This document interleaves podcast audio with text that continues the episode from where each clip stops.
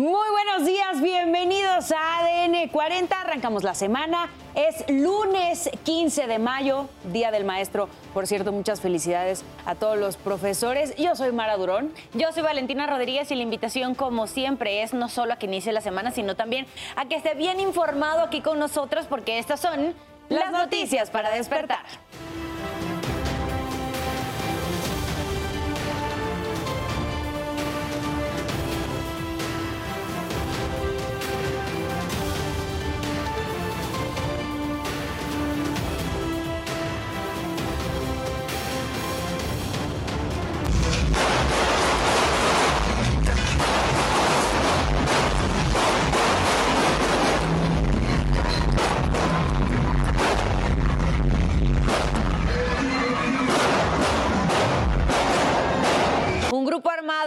El grupo musical que amenizaba unos 15 años en Guanajuato. Se reporta un muerto y cuatro lesionados.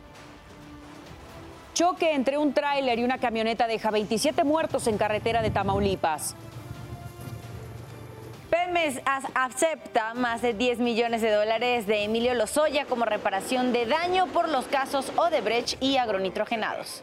Porque México vence a Italia y Francia y se lleva el oro en el Mundial de Natación Artística que se realizó en Egipto. En Turquía habrá segunda vuelta en la, en la elección presidencial el próximo 28 de mayo entre el presidente Recep Tayyip Erdogan y Kemal Kılıçdaroğlu. No se pierda más adelante la buena noticia del día. Le mostraremos a Ginger, una perrita rescatada por policías de la Ciudad de México y que ahora forma parte del equipo de detección de explosivos. ¿Y qué pasó durante la madrugada de este lunes? Nos los cuentas tú, Oscar Mendoza. Adelante. Muy buenos días. ¿Qué tal? ¿Cómo están? Muy buenos días. Les saludo con mucho gusto. Vamos a ver qué es lo que ocurrió esta noche madrugada en nuestra guardia nocturna. Fue alrededor de la 1.30 de la madrugada cuando fueron alertados policías de la Secretaría de Seguridad Ciudadana debido a una balacera que se estaba registrando allá en el pueblo de San Miguel Topilejo, en la alcaldía Tlalpan. Efectivamente, fue durante un evento musical registrado en la calle de Campos Floridos, cuando un sujeto, después de una riña, sacó un arma y comenzó a disparar a, los, eh, las personas que se encontraban en este sitio, hiriendo a dos de ellas. Una de ellas fue una joven de aproximadamente 16 años de edad que fue trasladada de emergencia al hospital de la región de San Miguel Topilejo. Más tarde, alrededor de las 3 de la madrugada, tuvo que ser trasladada al Hospital de Traumas de Sur, allá en la zona de Acoxpa, en la calzada de las bombas, en la alcaldía Coyoacán. Se habla de que mediante las cámaras de videovigilancia se logra observar a un hombre de aproximadamente 40 años que vestía una sudadera gris y que fue el que detonó el arma de fuego. Por supuesto, serán las investigaciones las que lleven a dar con este sujeto para averiguar cuáles fueron las causas de que sacó el arma y comenzó a disparar contra las personas. Por lo pronto, pues esto fue parte de lo más importante que ocurrió esta noche y madrugada durante nuestra guardia nocturna. Que tengan excelente mañana y nos vemos un poquito más adelante. Muchas gracias, Oscar, por el reporte. Te vemos en el resto de los espacios de ADN 40. Por lo pronto, quiero invitarlos también a que se mantengan bien informados a través de nuestro sitio web que es www.adn40.mx. Aquí podrá encontrar toda la información que necesite y en el momento que la requiera. Las calles en este momento en la Ciudad de México presenta buen avance calzada Ermitis Tapalapa de calle 39 hacia Avenida de las Torres. Tómenlo en cuenta si va a transitar por las calles de la Ciudad de México. Revisamos también las condiciones meteorológicas en nuestro país. Para este inicio de semana, para este lunes 15 de mayo, damos por eh, eh, iniciado también eh, la temporada de ciclones tropicales para el Pacífico. Hay que tenerlo en cuenta. Vamos estarle reportando aquí en ADN 40 cómo van evolucionando cada uno de estos sistemas que vayan a afectar a nuestro país. Por lo pronto, para hoy tenemos el Frente Frío número 55 en el noreste de nuestro país. Estará afectando todavía este día. Tiene características de estacionario, sin embargo, ya para el final del día continuará su avance y se espera que ya deje de afectar territorio mexicano. Tenemos también canales de baja presión eh, en el interior de la República Mexicana que estarían dejando principalmente para la zona centro y en la península de Yucatán algunas lluvias, no se descartan descargas eléctricas, incluso la probabilidad de caída de granizo, ténganlo en cuenta. Temperaturas más elevadas en Michoacán y Guerrero podrían superar hasta los 40 grados Celsius. Ténganlo en cuenta. Le recuerdo también que en ADN 40 evolucionamos y queremos estar más cerca de usted. Por eso lo invito a reportar a través de todas nuestras redes sociales con el hashtag Ciudadano en Tiempo Real cualquier denuncia, reporte o situación que le inquiete. A través de redes sociales denunciaron una caja de madera abandonada en la calle Leonardo da Vinci, afuera del número 191, en la colonia Nonoalco, alcaldía Benito Juárez. Ahí tiene la imagen de esta caja que simplemente abandonaron ahí en el sitio. Les recuerdo que mi compañera Sara Uribe estará a las 12 del día leyendo todo lo que nos manden con el hashtag Ciudadano en Tiempo Real. También en tiempo real vemos cómo son las primeras horas desde las playas de Isla Mujeres. Ya en el plano internacional podemos ver la ciudad de Kiel desde Alemania. 5.36 minutos de la mañana. Seguimos con la información, lo hacemos con este resumen. Ocurrió un enfrentamiento en el Panteón del Poblado San Lorenzo Acopil con la alcaldía Coajimalpa. Según reportes, el conflicto se originó tras un desencuentro entre los vecinos y las personas encargadas de la administración del inmueble. Elementos de la policía capitalina desplegaron un dispositivo de seguridad, ya que recibieron el reporte de detonaciones de arma de fuego. Las autoridades informaron que la situación fue controlada después de la intervención de los uniformados.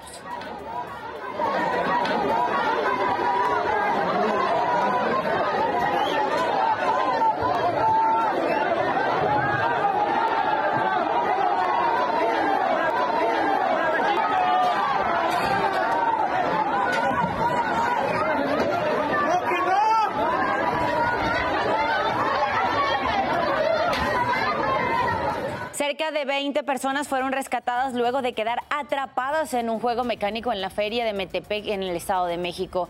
Esto ocurrió debido a una falla en el funcionamiento de la atracción conocida como El Martillo cuando se encontraban a 10 metros de altura. Elementos de protección civil suspendieron los juegos como medida de precaución. Algunas personas fueron atendidas por crisis nerviosa.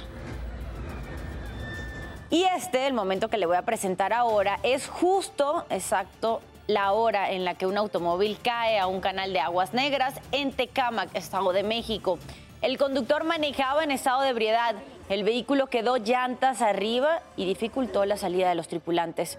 Los trabajos para rescatarlos se complicaron y una persona estuvo a punto de ahogarse. Luego de unos segundos, el joven reaccionó y fue trasladado a un hospital. Vamos, vamos, muchachos, vamos. Centro de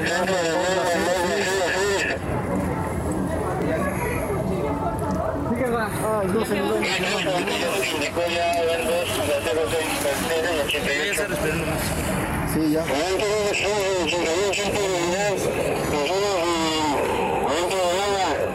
En Colombia captaron cuando un perro de raza pitbull mató a otra mascota de raza pequeña.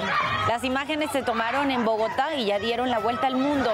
El video deja ver como el perro de color negro, visiblemente de mayor tamaño que el otro, lo tiene sometido en el pasto, mientras que la gente que se encuentra a su alrededor solo se queda viendo sin saber qué hacer.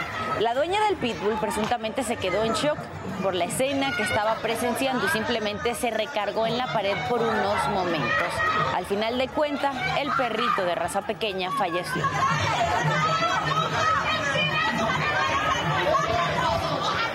Son las 5 de la mañana con 39 minutos. Pasamos a nuestro la información de Urbe. Un juez de un tribunal de enjuiciamiento declaró culpables a Rodolfo Daniel Valderas, Banderas y Juan Carlos Ortiz por el delito de feminicidio en contra de Abril Pérez Sagaón.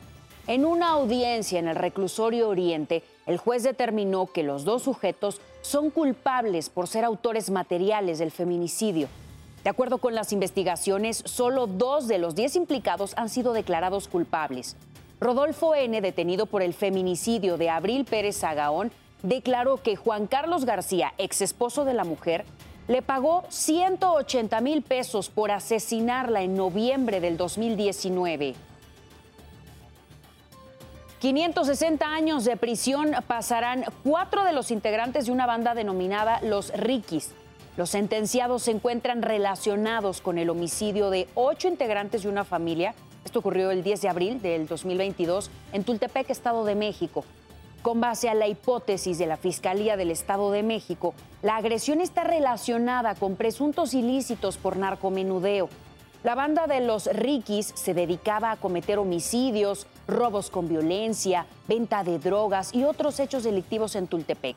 Con las pruebas recabadas, un juez dictó la sentencia de 560 años de prisión para cada uno de los detenidos, además de una multa de 40 mil unidades de medida.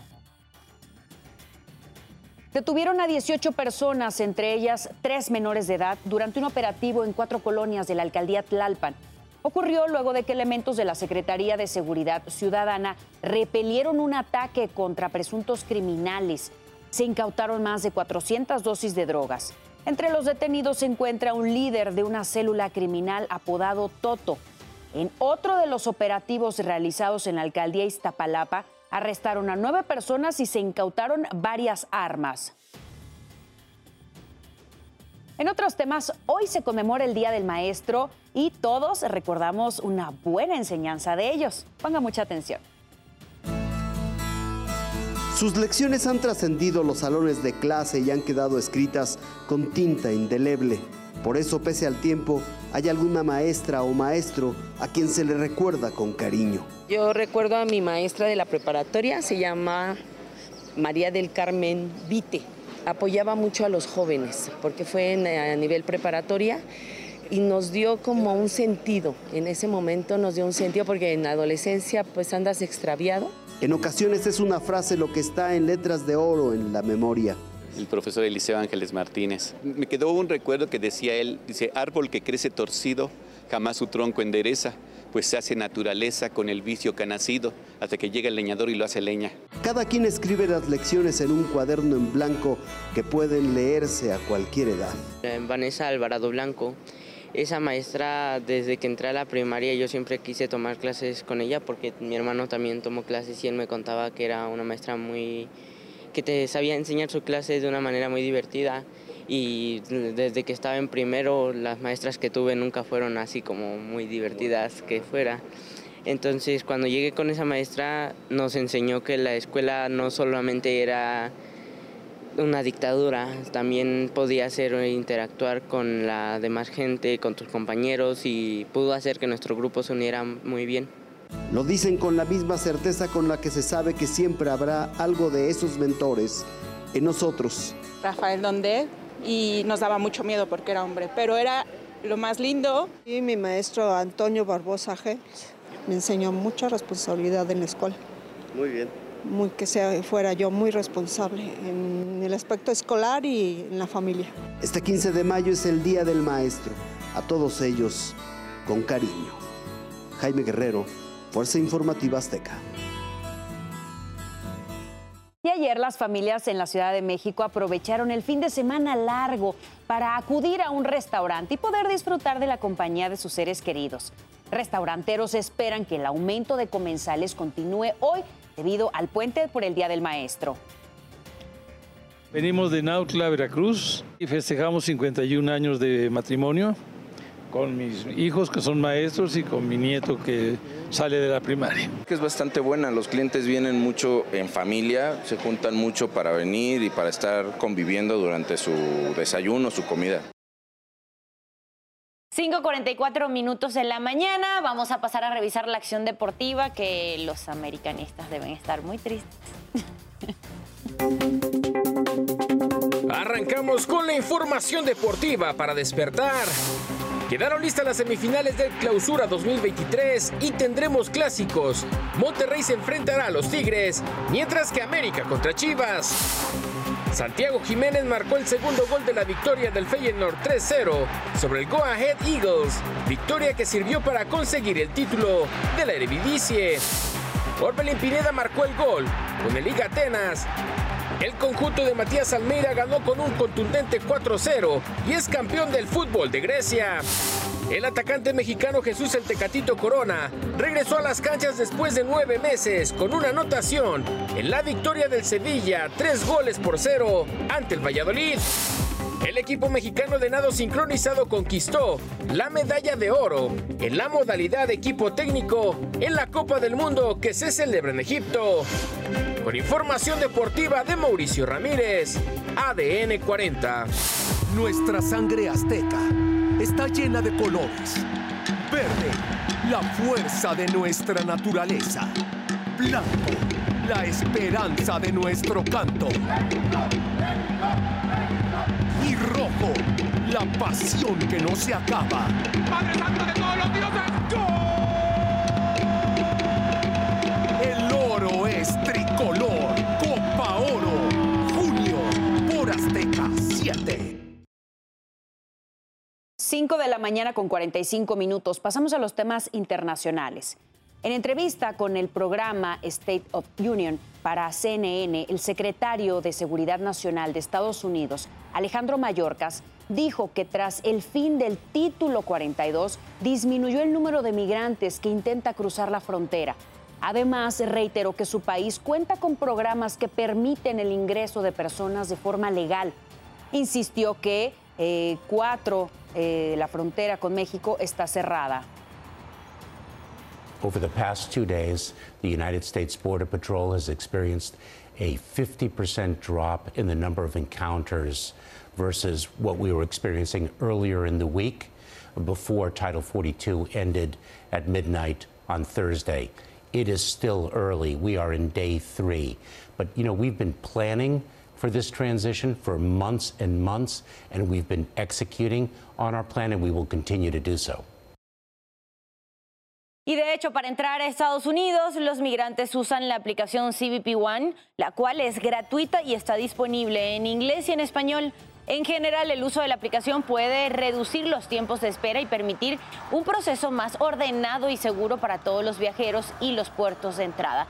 Sin embargo, precisamente con respecto a estas citas y, a, y esta aplicación, es que son muy demoradas. Un ejemplo es el de Alonso, un migrante originario de Colombia que se encuentra en espera de revisión de información. Comenta que el proceso es verdaderamente tardado, sin embargo dice no poder regresar a su país, por lo que esperará prácticamente tres años para ser atendido por parte de las autoridades estadounidenses. Sé que está para el 2020, para finales del 2026 prácticamente. Y lo tramitamos hace más o menos unos ocho meses, casi para el año. La policía de Yuma, Arizona, investiga un tiroteo que dejó por lo menos dos muertos y tres heridos.